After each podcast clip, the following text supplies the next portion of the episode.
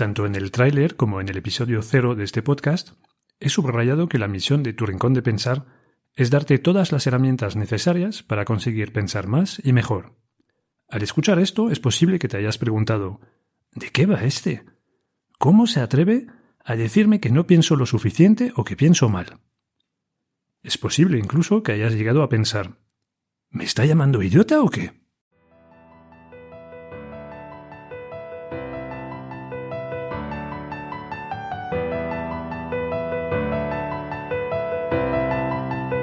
Te llames Platón, Jesulín, Einstein o Kim Kardashian, cuando no piensas, la lías. Todos necesitamos un espacio donde fortalecer nuestro pensamiento crítico. Esto es, tu rincón de pensar.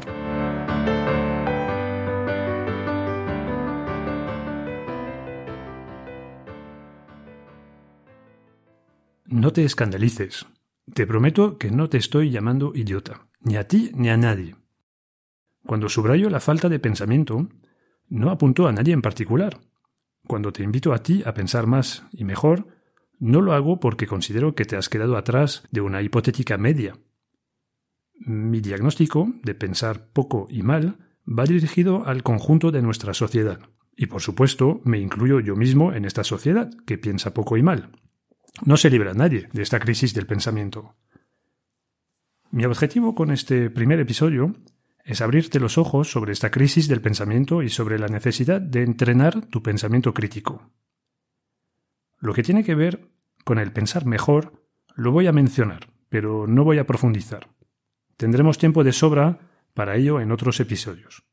De momento, quédate con la idea que la inmensa mayoría de los obstáculos que nos impiden pensar bien nos afectan a todos. Los llamados sesgos cognitivos, como por ejemplo el sesgo de confirmación o el sesgo de disponibilidad son defectos que vienen de fábrica. Son, según los expertos en psicología, una herencia del proceso evolutivo de nuestra especie humana. Nos afectan siempre y a todos. No los podemos eliminar. Lo único que podemos hacer es aprender a reconocerlos y hacer esfuerzos conscientes para neutralizarlos, en ciertas circunstancias.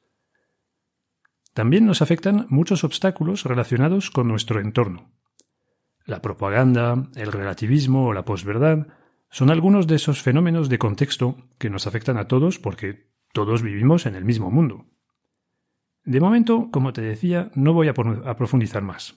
Solo quiero que recuerdes que el problema de pensar mal nos afecta a todos por igual. Invitarte a pensar mejor no es en absoluto un insulto, Acudir a tu rincón de pensar no es un signo de debilidad, al contrario, es un signo de humildad y de valentía, y también de activación de la inteligencia. Si dejo para otros episodios todos esos elementos relacionados con el pensar mejor, es porque quiero tener más tiempo en este primer episodio para centrarme en el reto de pensar más. ¿Crees que pensamos lo suficiente? Yo creo que pensamos más bien poco.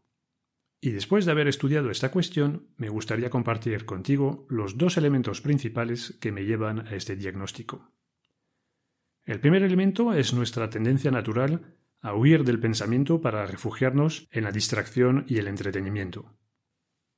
Déjame leerte una frase de Blaise Pascal, este genio francés del siglo XVII que fue matemático, físico, inventor, entre otras cosas, de la calculadora, filósofo y hasta teólogo. En su famoso compendio de Pensamientos, Pascal escribe lo siguiente. Todas las desgracias del hombre se derivan del hecho de no ser capaz de estar tranquilamente sentado solo en una habitación. Como ves, Pascal se desespera de ver hasta qué punto nos asusta el silencio y la reflexión sobre nosotros mismos. Nos da miedo descubrir y enfrentarnos a nuestras limitaciones. Nos refugiamos en el entretenimiento para huir del pensamiento. Ahora vamos a dar un gran salto en el tiempo y vamos a descubrir cómo la ciencia moderna ha confirmado esas intuiciones del genial Pascal. En 2014, el profesor Wilson de la Universidad de Virginia publica en la revista Science el resultado de una serie de 11 estudios llevados a cabo con compañeros de la Universidad de Harvard. En una primera serie de experimentos, Wilson y su equipo piden a voluntarios que pasen entre 6 y 15 minutos a solas con sus pensamientos. Van a probar esto con distintas configuraciones. Van a llevar el experimento en un contexto de laboratorio, citando a los participantes en una sala de su departamento de la universidad, pero también lo van a probar con participantes aislados en el salón de su propia casa. En algunos estudios, los participantes van a recibir un tema sobre el cual reflexionar y otras veces van a poder pensar libremente. El equipo de Wilson se asegura de tener todo tipo de personas entre los participantes. Hay una gran variedad de edades, de niveles de educación, hay gente muy expuesta a las nuevas tecnologías y gente que menos. De esta primera serie de estudios de Wilson podemos extraer dos datos. El primero, a pesar de no estar sometidos a ninguna distracción, nueve de cada diez participantes reconocen que se les escapó la atención en algún momento. Y el segundo dato, y que para mí es el dato más sorprendente, es que la mitad de los participantes declara que la experiencia les resultó desagradable.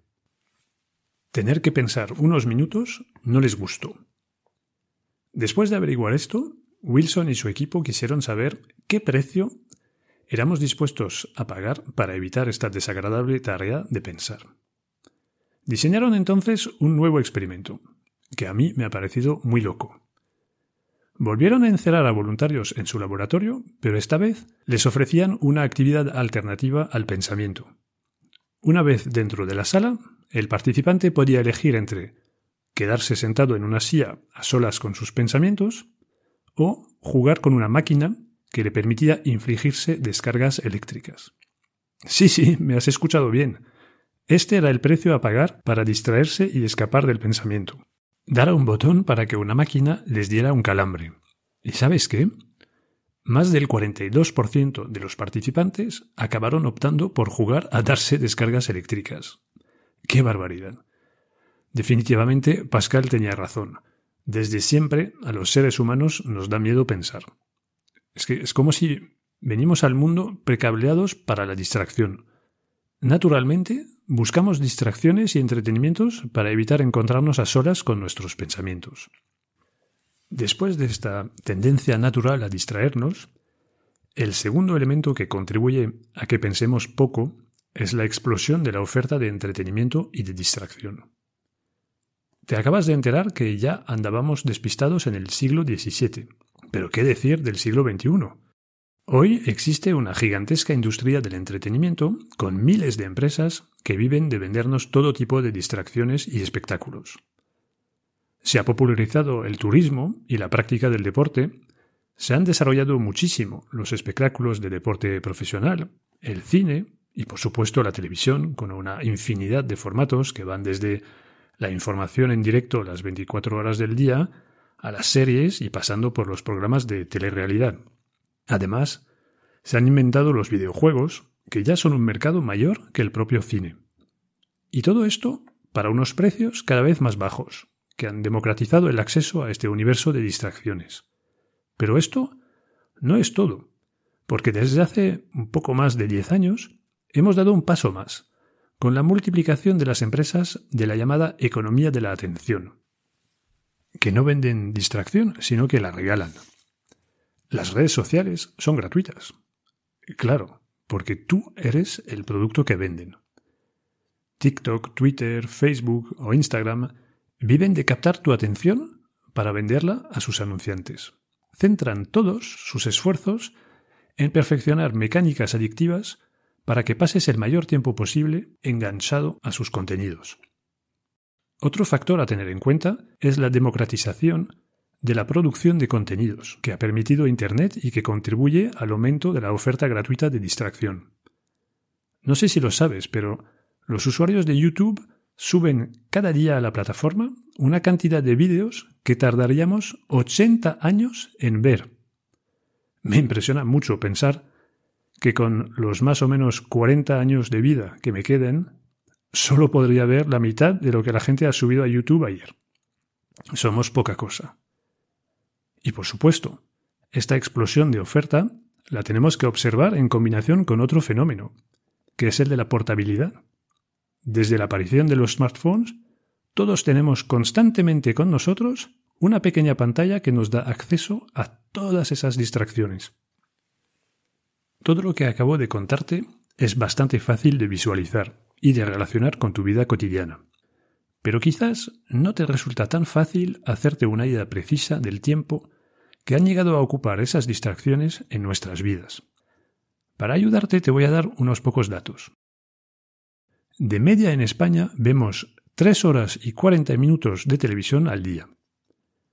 A esto hay que añadir una hora y 50 minutos dedicados a las redes sociales y 54 minutos de videojuegos. En total, pasamos 6 horas y 24 minutos al día entretenidos por las pantallas. Si sumas a esas horas el tiempo que dedicamos a trabajar o estudiar, dormir, alimentarnos, cuidar de nuestra higiene y hacer deporte, ¿qué tiempo nos queda para pensar? Pues poco o nada. Pensar se ha convertido en el siglo XXI en una especie de misión imposible. Para mí la conclusión es clara.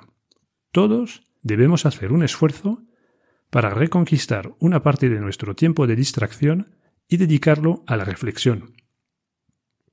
Entonces, fuera lamentos y fatalismo. Estás en tu rincón de pensar para encontrar soluciones. ¿Qué hacemos para reconquistar algo de tiempo para el pensamiento? Sabemos que siempre ha costado, Sabemos también que los obstáculos de la era digital son inmensos. No te voy a mentir, esto es un reto complicado. Olvídate ya de las soluciones mágicas y definitivas. Aquí no voy a vender medicinas o vacunas. Tu rincón de pensar es un espacio para aprender y entrenar. El pensamiento crítico es un saber hacer, es algo que requiere un entrenamiento, una práctica. Del mismo modo que no se puede aprender a montar en bici viendo el Tour de Francia en la tele, no se puede aprender a pensar desde una posición de espectador. En este podcast voy a intentar transmitirte los conocimientos necesarios para pensar más y mejor, pero además voy a tener un papel de entrenador personal. Cada semana te voy a dar ejercicios y voy a recordarte tu compromiso con el pensamiento crítico. Vamos a empezar muy suave porque todavía tengo los experimentos de Wilson grabados a fuego en la cabeza y me da mucho miedo que lanzándote una pregunta muy filosófica te bloquees, te estreses y te vayas corriendo a meter los dedos en un enchufe. Vas a empezar entonces con un ejercicio súper práctico de diagnóstico. Por favor, intenta medir a lo largo de las próximas semanas el tiempo que dedicas al ocio digital, a las pantallas. Cuenta todo, televisión, Netflix, WhatsApp, redes sociales. Para ayudarte un poco he puesto en las notas del episodio un enlace que te lleva a una página con unas recomendaciones de aplicaciones para tu móvil que te van a ayudar a medir todo esto. En paralelo a esta medición de tu tiempo de pantallas, intenta por favor identificar los momentos que dedicas al pensamiento o a la reflexión. Pueden ser conversaciones con amigos o en familia. También puede ser el tiempo que dedicas a leer libros, mm, preferiblemente de la categoría llamada no ficción. La vida espiritual también cuenta, por supuesto. Una vez que tienes los datos de mínimo tres o cuatro semanas, compáralos y lánzate un reto muy concreto para reequilibrar la balanza, aunque solo sea un poquito. Con esos primeros deberes se acaba el episodio 1 de Tu Rincón de Pensar. Si te ha gustado, te animo a, suscribirte para no perderte los próximos episodios. Si no te ha gustado, pero te interesa la temática del pensamiento crítico, te lo pido por favor, ten un poco de paciencia conmigo. Ya sabes, los inicios cuestan. Yo desde luego voy a poner todo de mi parte para mejorar, episodio tras episodio. Para serte sincero, la versión inicial de este primer episodio duraba 28 minutos. Antes de colgarla, la volví a escuchar y me pareció tan petardo que he decidido volver a grabar el episodio para conseguir un formato más corto y, dinámico. Pero para conseguir mejorar de verdad dependo de ti, de tus críticas y comentarios. Así que por favor, mándame tu feedback por email a la dirección info arroba turrincondepensar.es. Te lo agradezco de antemano. Que pases una muy buena semana. Nos vemos muy pronto en Tu Rincón de Pensar.